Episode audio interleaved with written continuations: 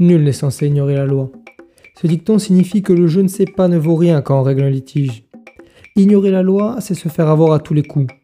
Je suis Clément Delmas, étudiant en droit à l'Université de Toulouse, et mon objectif est de vous donner les clés pour que vous ne soyez pas les dindons de la farce. Le droit peut paraître dur et austère, et c'est le cas. C'est pourquoi cette émission va vous résumer en deux minutes une notion indispensable qui pourrait changer votre vie. Le droit n'attend plus que vous, c'est parti. Aujourd'hui, on va se lancer dans ce que nous appellerons le fil rouge de cette première saison. On va parler du divorce. Mais d'une manière un peu spéciale. Ce serait une série de 12 épisodes dont vous écoutez actuellement le premier. Ce lundi sera consacré à deux choses. Vous expliquer ce concept du fil rouge et de donner un peu de contexte historique sur le divorce. Lundi prochain, le premier épisode concret sortira.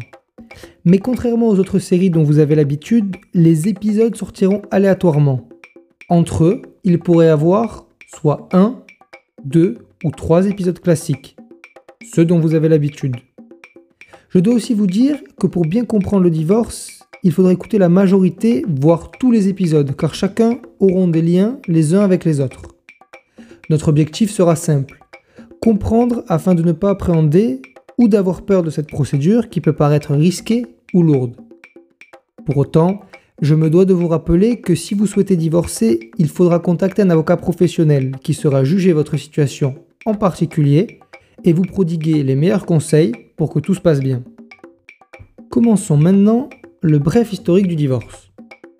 La France a longtemps été un pays où la religion catholique était omniprésente dans la vie de la population. Cette religion n'acceptait pas le divorce, ainsi, les premières traces du divorce remontent à 1792, sous la Convention. Toutefois, rien à voir avec le divorce d'aujourd'hui. Et d'ailleurs, ce divorce sera retiré en 1816 pour être réintroduit plus tard, avec le divorce pour faute, en 1884, sous la Troisième République.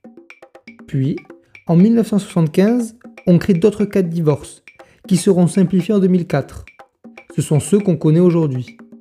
Enfin, en 2016, on crée le divorce par consentement mutuel extrajudiciaire. Mais les quatre types de divorce et cette histoire de judiciaire et extrajudiciaire, c'est pour les semaines prochaines. Sur ce, je vous laisse. La semaine prochaine, nous attaquerons les quatre types de divorce. En attendant, vous pouvez me poser toutes les questions liées à l'épisode ou non que vous voulez sur rosae.eirl.gmail.com ou vous abonner pour plus d'épisodes. À la semaine prochaine.